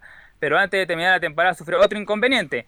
Muchos jugadores terminaban contrato el 31 de diciembre y no iban a poder continuar hasta el final del campeonato si no renovaban sus vínculos. Afortunadamente esto también tuvo un final feliz. Y ya para terminar definitivamente esto, claro, lo que sucedió el día 12 de diciembre en la previa del duelo ante Unión Española, cuando renunciaba oficialmente al cargo de gerente deportivo Marcelo Espina. Y además, días atrás, recordemos, explicó su principal razón para el club, lo que quiso el poco apoyo de la dirigencia que tuvo. Así que así termina el año para Colo Colo, tanto en lo futbolístico como en lo extrafutbolístico. El año, pero no la temporada, donde, claro, debe remontar estos último lugar. Quedan 10 compromisos justamente para tratar de salvar la categoría y no bajar por primera vez en su historia a la primera vez. Los tres peores, los que no rindieron en Colo Colo, ¿cuáles son? Bueno, Valencia me parece a mí. Valencia. Blandi. Blandi. Yo tengo a Blandi, De La Fuente y Suazo. Pero por lo menos por entrega Soso no se queda. No. Ahora que, le, que, que- que sea un jugador que se la pase más al rival que lo, a Y los... se salvó el Búfalo. No, no, no, yo encuentro que el Blandi sin duda, El peor de todo. de la Fuente también, eh, y el Búfalo también, pues el 9, no le hace un gol en arcoíris el, el Búfalo. Independiente que tenga más ganas que cualquiera, pero pero esto se, eh, se rinde con, con goles. así Están que en deuda. Están en deuda. está en deuda completamente y también Valencia. Valencia, Sí, Valencia también. no ha sido el aporte. No, no ha sido el aporte esperado. Carmona, bueno, Carmona llegó el, El año hace un par de años ya. Pero Carmona tampoco ha sido aporte. El último partido jugó regularmente bien, pero, pero Carmona venía de estándar europeo. Entonces uno se le exige más Camilo a estos jugadores. Óscar Opaso, que bajó su rendimiento también este año. Pero se lesionó también ahora último, entonces. Claro, está lesionado. Usted habla del... del El ¿cómo se torta. llama? El El torta. torta. El torta, claro. Ya. Sí. Bien. Y, y Mouche ¿Algo también más, Nico? Mouche, bueno, bueno Mouche está, se Está lesionó, lesionado. sí. Sí. Claro, El ¿no? Eso próximo- sería el resumen tanto en lo futbolístico como lo extrafutbolístico, lo que hicimos por supuesto expresar en esos cuatro audios que sentimos que era lo más eh, fundamental, aunque por ahí también faltaron algunos, por ejemplo cuando Paredes habla del fracaso de la Libertadores y otros más por ahí que no, no sabían, pero por lo menos eso más resume lo que fue Pero esta sin temporada. duda debe ser el peor año de Colo Colo en mucho tiempo. Yo no recuerdo un año tan malo de Colo Colo. Este es el peor no, del- este es el peor lejos. de la historia. Que Colo Colo termina un año siendo colista, yo no recuerdo eso. No lo recuerdo, no- y eso que tengo buena memoria, no recuerdo Colo Colo eh, siendo colista en algún campeonato, terminando colista el año calendario por lo menos. Así que bueno, esperemos que por el bien de, de Colo Colo salga de esa situación y pueda permanecer en primera división. El gracias Nicolás, que tenga buen año, ¿ah? Igualmente, felicidades. un, un saludo de año nuevo para todos y que el 2021 por supuesto sea mucho mejor que el año que hoy se va. Que lo pase bien con su familia, con su abuelo, con su abuela. Así que que lo pase muy bien a... y con su hijo, por Nicolás. ¿Cuánto tiene ya? Cuatro, cumplió el pasado 4 de diciembre, así que vamos a estar hoy día de la noche pasa el tiempo, ¿ah? con la familia. Como pasa el tiempo. Gracias, Nicolás. Que lo pase tenga- bien. No baile mucho, Nicolás. Sí, sí. Y vamos con Felipe Holguín, para que también nos cuente la Católica. Fue un año distinto, muy bueno en lo local y estuvo muy cerca de ser bueno en lo internacional, Felipe Holguín. Gusto en saludarte, Velo, y a todos los oyentes de Estadio Portales. Así es, eh, desearles también un feliz eh, año nuevo. Eh, sí, la Católica empezó un eh, 18 de enero eh, enfrentando una semifinal de Copa Chile a un Colo Colo que era comandado, como lo decía Nicolás, por Mario Salas. Y también la, Católica en ese aspecto tenía unas variantes diferentes a las que tiene hoy en día porque hay jugadores que se fueron. Entre ellos está Kusevich y también César Pinares. Eh, después de eso ya enfrentó a Santiago Wander eh, en eh, el estadio Elías Figueroa Brander, donde le ganó 3 a 0 el 26 eh, de, enero. Y después, posterior a eso, ya eh, enfrentó a O'Higgins allá en Rancagua en un partido bastante peleado, donde ganó 3 a 2. Después, posteriormente a eso, ya pasamos al ah, clásico ante Colo Colo, donde un 16 de, de, de febrero eh, le ganó por 2 a 0, donde hubieron incidentes también en el partido ante Colo Colo. La Católica lo ganó inapelablemente 2 a 0, jugando de muy buena manera. Y ya posteriormente a eso pasamos al plano internacional, donde la Católica parte jugando con eh, el eh, cuadro del Inter de Porto Alegre, eh, donde le gana por 3 a 0 el Inter de Porto Alegre allá en el estadio donde juegan ellos de local. Y posteriormente la fase de grupos, eh, la Católica eh, enfrenta a la cuadro del América de Cali, donde pierde de local en San Carlos de Apoquindo por 2 a 1. Felipe, sí, esos dos partidos de la Copa Libertadores, ese fue un muy mal partido de Matías, un mal partido de Matías Dituro con errores que saliendo Juan, cuando salía jugando con, eh, Mm. con los pies, le entregó la pelota en dos ocasiones al rival. Y lo de la América de Cali, ese fue el gol de, de tiro libre de, de Marcelino Núñez. Y que después, bueno, fue el último, creo que el último partido con público de la, como recordaba en la transmisión de Jet, eh, con público de la Católica. Así es, ese fue el último partido que se jugó con público. Después ya posteriormente a eso, la Católica jugando en el plano nacional eh, tuvo que enfrentar eh, al- al cuadro de Cobresal, donde también ahí, si es que no me equivoco Camilo y tú me recuerdas bien, eh, creo que fue el gol de Marcelino Núñez que lo salvó en el norte por 1 a 0. Sí, así fue. Claro, gol de, gol de Pero ahora, en los minutos más- por finales. eso, viendo la cuestión como más mac- eh, macro, Felipe, eh, Católica le tocó un grupo difícil de la Copa Muy duro. Libertadores. Eh, Gremio, el Inter y América de Cali, que acaba de salir campeón del fútbol colombiano. Sin duda le tocó un grupo difícil. A lo mejor en otro grupo, por ejemplo, el que le tocó a Colo Colo, por ejemplo, Católica pasaba. Católica pasaba sin lugar a duda. Eh, y tuvo la fortuna, Felipe, de en ese partido increíble, el último partido en San Carlos, de clasificar eh, a la Copa Sudamericana, que le abrió esa apertura de, participación internacional el segundo semestre, Felipe.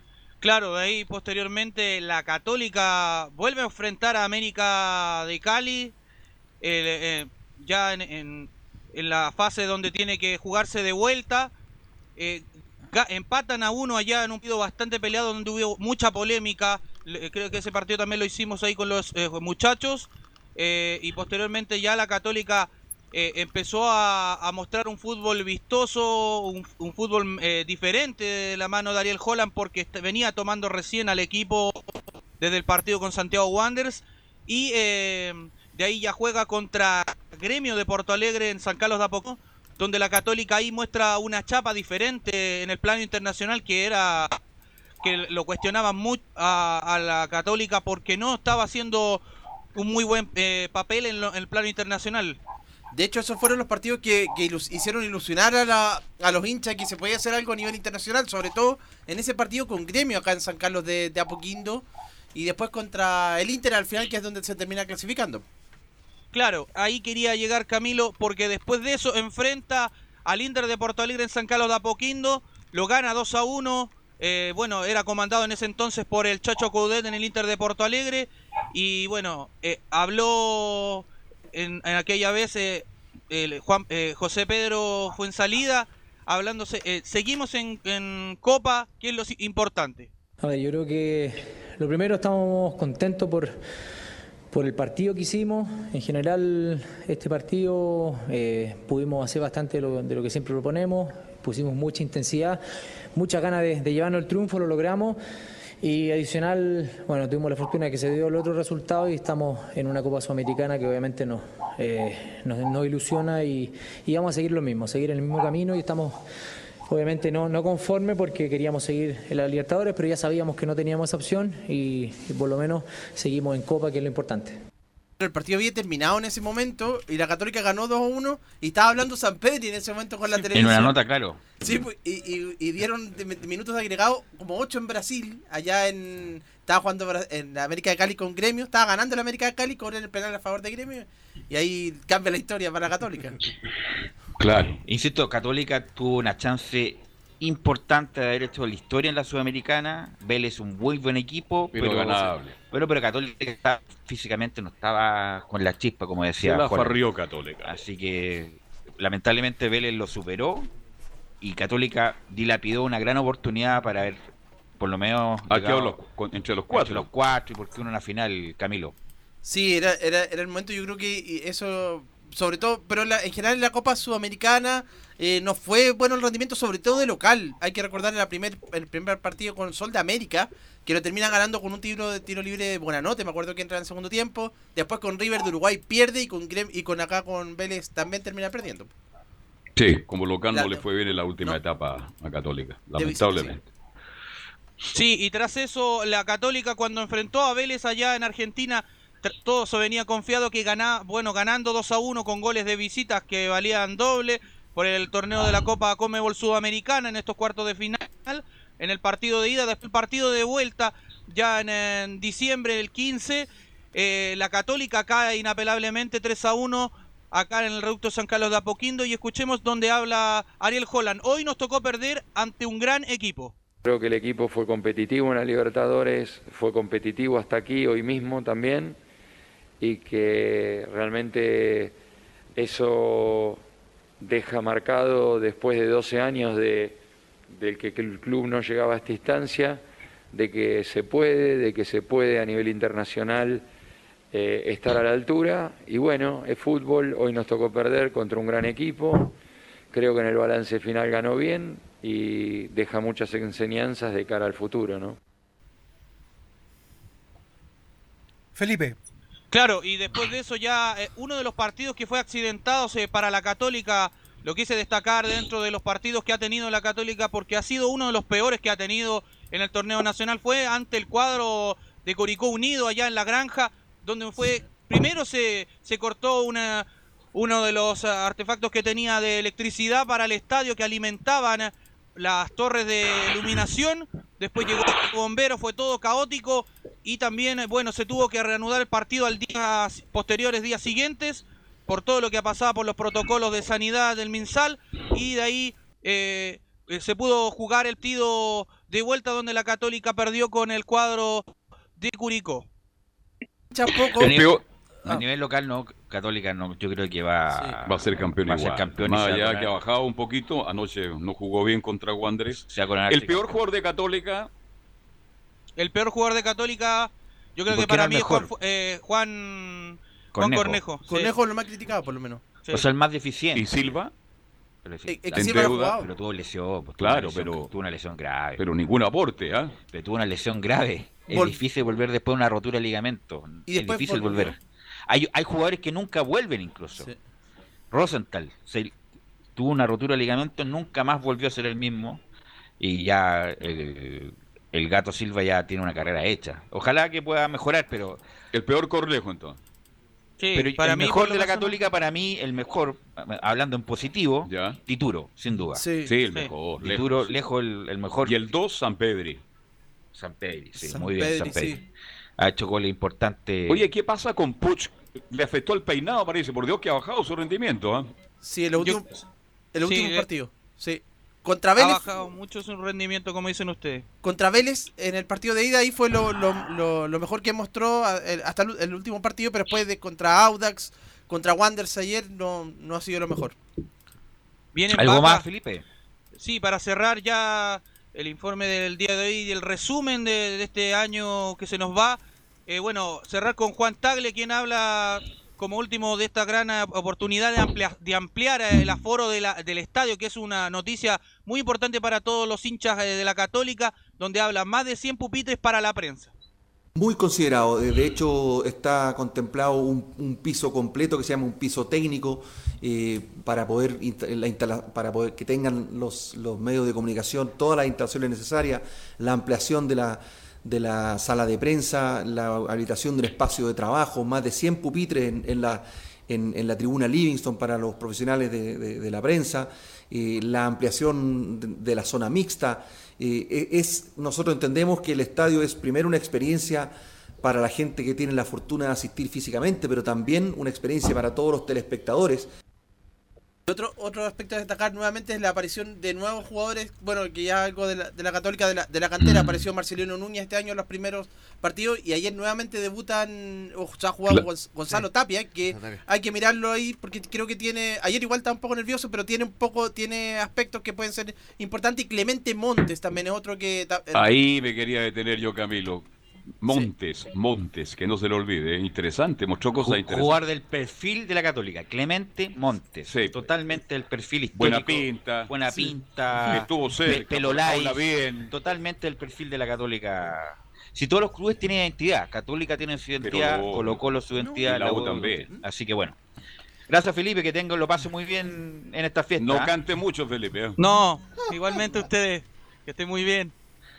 Y vamos a ir con el pibe de Valderrama para que nos eh, comente el año de las colonias, eh, Laurencio.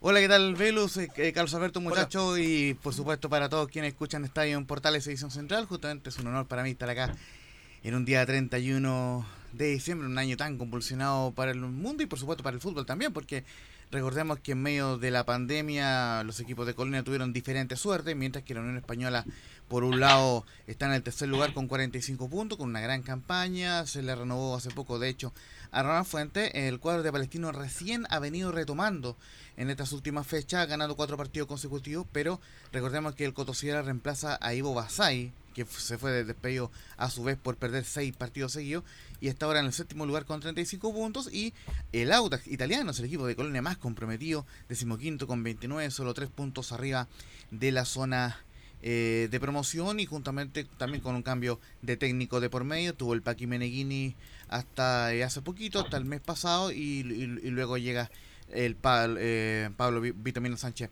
a reemplazarlo en el cargo. Eh, pero justamente vamos a ir repasando algunos breves momentos de los tres equipos eh, de Colonia. Vamos a partir por el que está mejor en, en la tabla, que es Unión Española, tercer lugar con 45 puntos. Y la palabra de Diego Sánchez, ¿qué es lo que decía el mono tras, creo yo, el triunfo más importante del año de la Católica? Cuando le gana 1 a 0 De la UNAM. a- al, al cuadro eh, cruzado, el cuadro hispano lo gana 1-0 con gol del Benja Galdame. Veamos qué es lo que dijo esa vez Diego Sánchez, que la Unión siempre se juega la vida ante la UC.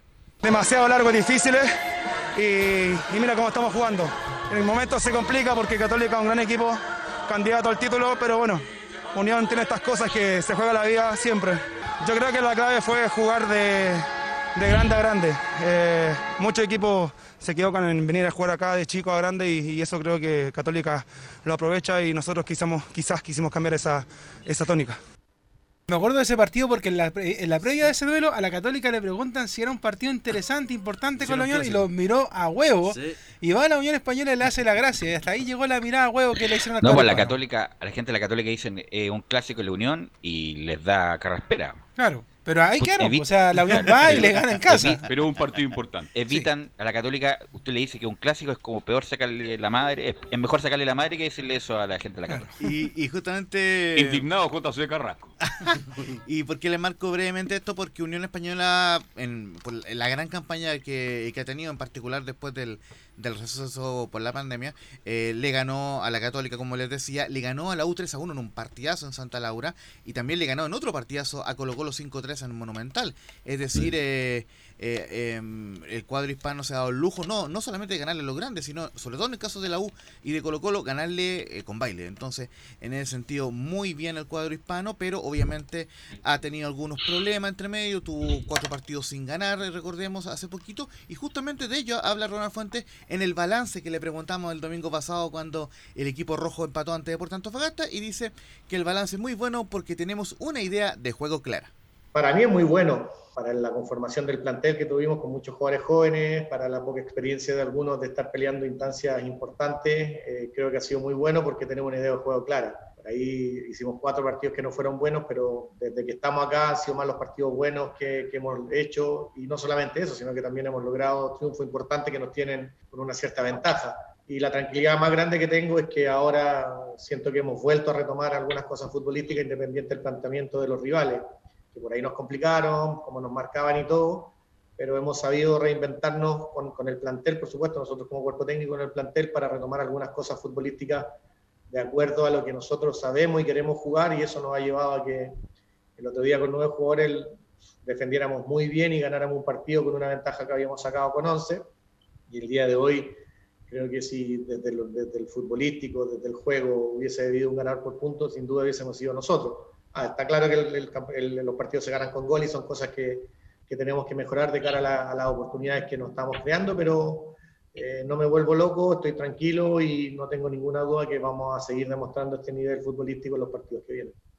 Justamente para cerrar el ítem de la Unión Española, eh, eh, recalcar que Ronald Fuentes ha ido matizando un poco su discurso, antes era que quedara entre los siete primeros, hoy ya eh, se piensa, él, y él, y él lo ha comentado, que él espera clasificar a la Copa Libertadores, y más aún ahora que se ampliaron a cuatro los cupos. sí, eh, para eh, para El mejor jugador y el peor de Unión Española.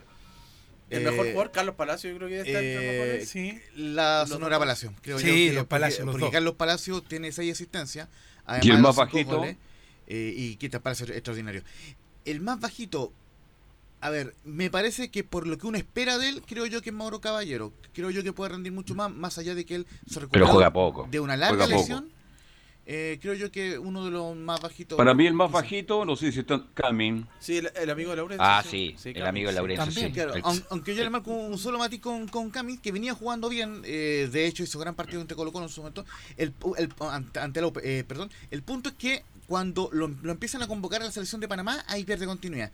Y es ahí donde empieza su rendimiento un tanto irregular, pero él fue un- uno de los pilares de la campaña, por lo menos hasta antes de que fuera nominado a la selección panameña. Vamos con, con Palestino Audax. Eh, Laurencio. sí, justamente visita el lunes al Audax italiano, el cuadro de la Unión Española y justamente eh, le le voy a repasar muy muy brevemente lo, lo macro, como dice Belus Bravo. Eh, justamente el Audax partió bien el año básicamente ganándole a la Unión en, en Santa Laura. En uno de los partidos también le ganó a, a Colo Colo en partido que estuvimos comentando para Estadio Portales, pero y, y al mismo tiempo eh, eh, eliminó al Cusco de Perú con una gran remontada con tres goles de Rodrigo Holgado en el Estadio Nacional. Eh, le ganó 3-2 la llave al cuadro peruano para avanzar a la segunda ronda de la Copa Sudamericana. Pero tras el receso por la pandemia, el Paqui Meneghini solamente ganó tres partidos de 13 o 14. Ahí eh, se me va un poco el, dato, pero son tres partidos nomás los que ganó el Paqui Meneghini. Y justamente eh, también fue eliminado de la Copa Sudamericana ante el Bolívar y, y, eh, y, digamos, eliminado mal en, el- en- La Paz con derrota clara por 3 a 0. Y justamente el Paqui Meneghini anticipaba un poco lo que se veía venir porque él decía en la 0-1 que en, en un partido que, que empató con, con Wanderers en la Florida, con un hombre más, él decía que el balance hasta ahora es negativo. Y el balance lo hicimos cuando terminó la primera rueda, es negativo, sobre todo en cuanto a, los resultados y en cuanto al juego creo que el gran déficit, el gran punto a mejorar o el objetivo es la regularidad. Somos un equipo muy irregular, tenemos partidos buenos como el de Coquimbo, partidos muy malos como el de Colo Colo y partidos como el de hoy que teniendo la oportunidad y la posibilidad de ganarlo no, no lo conseguimos, así que vamos a buscar eso en Curicó. Eh, por esa derrota ante Curicó, clara derrota eh, 4-1 eh, con el equipo de Martín Palermo, es que el, el Audax eh, termina despidiendo al Paqui Meniguini, estaba a dos puntos sobre la, zona de promoción, así que eh, llega Vitamina Sánchez y justamente el nuevo técnico del, de- del Audax dice que en la cuña 01 que queremos ir paso a paso y salir de los puestos de abajo. Y la, la realidad que me encantaría decirle todo, o sea, obviamente salvarnos del descenso y Copa Sudamericana. Primero, primero paso a paso, primero tratar de, de acomodar el rumbo y, y el objetivo es poder alejarnos de los puestos de abajo. Esa es la, esa es la gran realidad. Si después tenemos un, un- un vendaval de buenos resultados, bienvenido sea y agradecidos y lo tomaremos como un regalo. Pero nosotros hoy necesitamos acomodar la situación y, y- y tratar de despegarnos de la parte baja de la tabla. Ese es nuestro primer y gran objetivo. Y Palestino, don Laurencio. ¿no? Pero el mejor de Audax, El mejor de Audax, eh, buena pregunta. Em, para mí Enríquez. Enrique, sí. Para mí es Jorge Enrique y hasta cuando jugó el, Holgado. el, el Titi Lesma. eh, Bastante el choque. sí. También. Holgado también. Holgado y también le doy un puesto ahí en, en los Y mejores. el de arquero Muñoz. Y el arquero, el arquero Joaquín también. Muñoz, justamente. Y yo creo que la decepción. cambiado Muñoz, no fue tan regular Muñoz, Ah. acuérdese. Yo creo que la decepción yo esperaba más de, del técnico que se fue de, de Menellini. Sí. Sí. No, Pero que de hecho lo de Meneghini Paqui, fue raro porque cuando ya se fue de la calera fue raro. Entonces Claro. eh, el paso por el Audax también muy extraña la situación ahí. Justamente, y, y, y por lo menos eh, yo les aporto también que lo refuerzan, han dado muy bien, en particular eh, Joaquín Montesino, es un hombre que tiene mucha proyección pese al, a que solamente ha jugado en esta segunda rueda. Y eh, vamos a ir, eh, lógicamente, para el final, quizás dejamos lo mejor, que es Palestino, justamente, que este año fue un año muy especial para toda la colectiva eh, eh, árabe, y por qué no decirlo, para todo el fútbol chileno. Como bien dice Belu Bravo, es un equipo muy querido palestino, y celebró este año su centenario, sus 100 años de existencia, un 20 de agosto de 1920. Fue la creación de Palestino allá en Osorno, y justamente hoy recordamos este granito. Y ¿sabe quién lo recordaba justamente? Jorge Huawei, presidente de Palestino, que en los micrófonos de Estadio Portales, un 19 de agosto, un día antes del aniversario. Lo dice- tuvimos. Claro, y, y justamente Mm. una de las preguntas que él, que respondió dice que nos tuvimos que, que, que adecuar a las circunstancias de la pandemia, pero celebramos igual los 100 años. Sí, hola, ¿qué tal? Mira, la, la verdad es que eh, teníamos idealmente, antes de esto de la pandemia, preparado muchas cosas para poder celebrar en forma estos 100 años. Sin embargo, como todos, hemos tenido que adecuarnos a las circunstancias, pero no por eso vamos a dejar de celebrar. Mira, eh, lo primero que lanzamos una camiseta conmemorativa. Eh, esto se hizo por las redes sociales el 15 de agosto y ya está a la venta en nuestra página web es una camiseta que de edición limitada que va que va a conmemorar estos 100 años. También tenemos conciertos en vivo a través de nuestras plataformas digitales que se van a realizar eh, eh, tanto en Chile como en Palestina con músicos chilenos y árabes con el fin de unir ambas comunidades. También tenemos algo interesante, un museo virtual de camisetas por primera vez en Chile y en forma inédita vamos a lanzar un museo virtual de las 50 camisetas que han formado parte de la historia de Palestino. Y Sí, obviamente que, en, disculpa Lorenzo, Sí, en, en otro momento, sin pandemia, obviamente hubiera sido una celebración mucho mayor por lo importante que es Palestino, no solamente a nivel deportivo, sino que a nivel país eh, palestino en general. Y justamente en, en esa entrevista, eh, eh, eh, Carlos Alberto re- recordaba grandes jugadores de, de- de la historia de Palestino, como Bertocol, eh, Oscar Fabiani, eh, Manuel Roja, Manuel Roja, Elías eh, Figueroa, Don Elías, por el Loco supuesto, Araya, el Loco Araya, Fuentes Vara. eh, y- y fue- Jorge. Copa. Claro, y fue una entrevista eh, muy Pinto. bonita, donde donde también Jorge. Huawei, claro, y donde Jo- Jorge Huawei Rodolfo del Rosario Dubó. El Peraca Pérez para, El los Peraca más Pérez, contemporáneos, justamente, para los más pero más- contemporáneos, Marco Paso, Sí, pues. eh, eh, Julio Suazo, no, grandes, grandes jugadores en Palestina. y, y justamente una de las Guro cosas- Ciaga. el peor de Palestina. El Charinga también dice que estaba ahí. Muy contento el Charinga, sí. Y la, y la chica amiga de Camilo Vicencio. Ah, verdad. Sí, es verdad también. No, y, y justamente como para ir a, lo macro, eh, justamente en ese momento Jorge Huawei, eh, Jorge Huawei eh, vivió un buen momento porque todavía no, no, no, no volvía al fútbol. Y Palestino hasta ese momento había hecho una campaña más o menos respetable, estaba en los primeros puestos de la, de la tabla y además había avanzado una ronda en, la fase previa de la Copa Libertadores, que en el pasado eso, por haber sido antes de la pandemia, eh, eliminó al cuadro de Cerro Largo de Uruguay en la segunda ronda previa, pero en la tercera fa- fase previa estuvimos ahí con, con César Ronambuta, aquí le mando un saludo también, eh, perdió Palestino en, en esa ocasión con Guaraní de, de Paraguay, de local el cuadro de Palestino y terminaría quedando eliminado de la Copa Libertadores en la, fase 3, a diferencia de lo que hizo en 2019 cuando llegó a la fase eh, de, grupos. Y justamente quería también co- cocinar un poco el trabajo de Ivo Basay, que hasta ese momento venía trabajando bien y de hecho eh, eh, estuvo en un partidazo ante la U, ustedes recordarán, empate a, a dos goles en San Carlos de Apoquindo, y él se refiere a lo maravilloso que fue un gol de Luis Jiménez para el empate en ese partido ante la U. Mira, maravilloso, pero que lo hubiera pegado con el tobillo, con, con el cordón del costado, eh, valía el empate, que era lo que en el fondo eh, a nosotros nos, nos, nos contaba por el hecho de que haber hecho todo el esfuerzo el segundo tiempo, de tratar de, de jugar, de llegar, de tratar de crear las posibilidades, y por ahí Matías también la tuvo para haber descontado antes, y creo que eso te da ahora.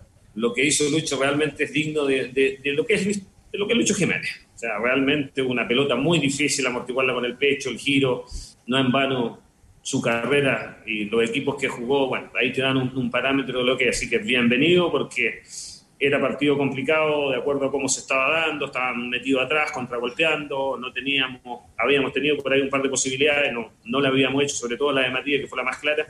Yo creo que un justo premio al, esfuerzo palestino y a no renunciar a, a- a jugar y a estar siempre tratando de buscar el arco rival. Una pena que, que se haya ido así Basaya, porque hizo buena campaña en Palestino, campaña. campeón de la Muy Copa Chile, jugó Copa Internacionales. Exactamente. Jugó esa, sí- esa seguía, sí, bueno, es que nadie resiste, ni siquiera en equipos partidos. chicos, con todo respeto, eh, no ganar o perder.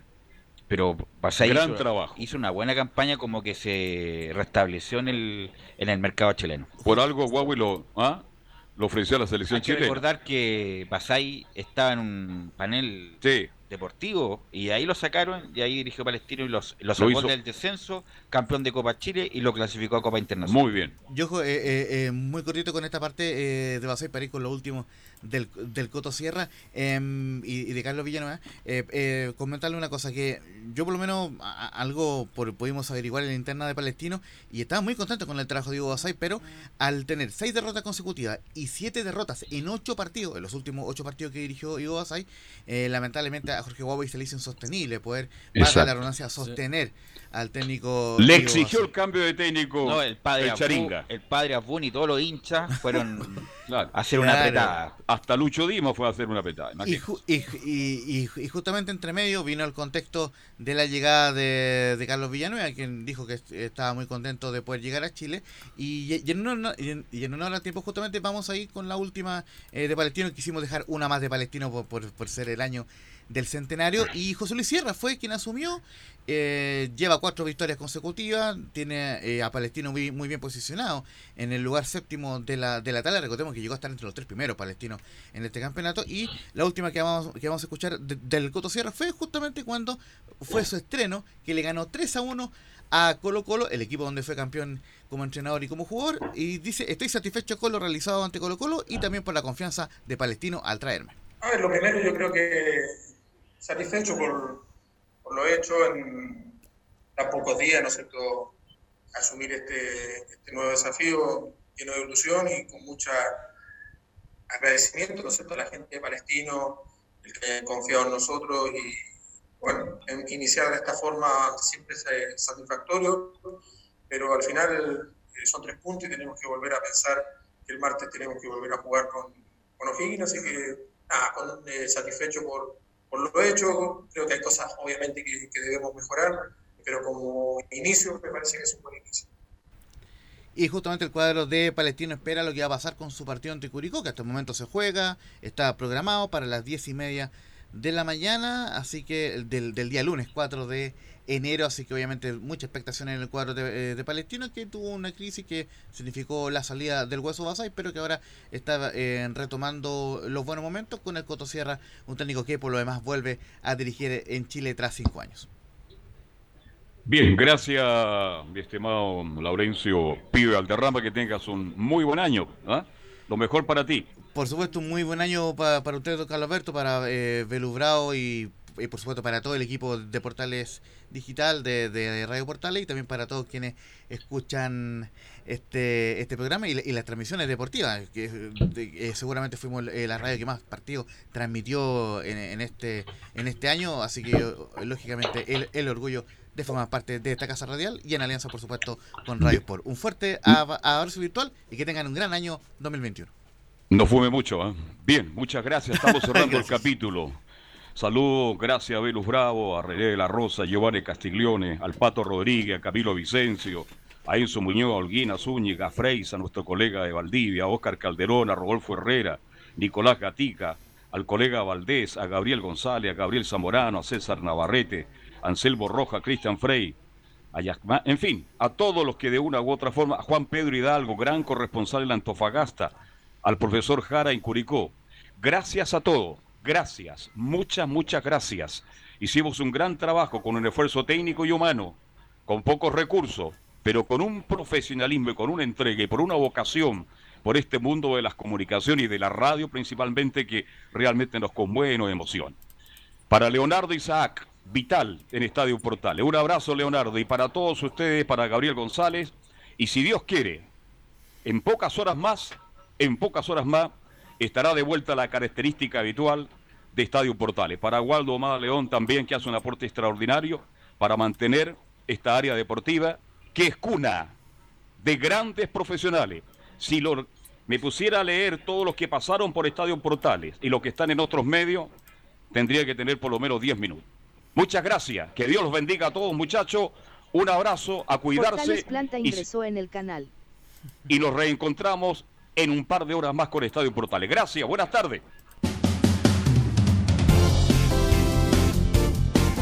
Fueron 90 minutos con toda la información deportiva. Vivimos el deporte con la pasión de los que saben. Estadio en Portales fue una presentación de Almada Comercial y Compañía Limitada. Expertos en termolaminados decorativos de alta presión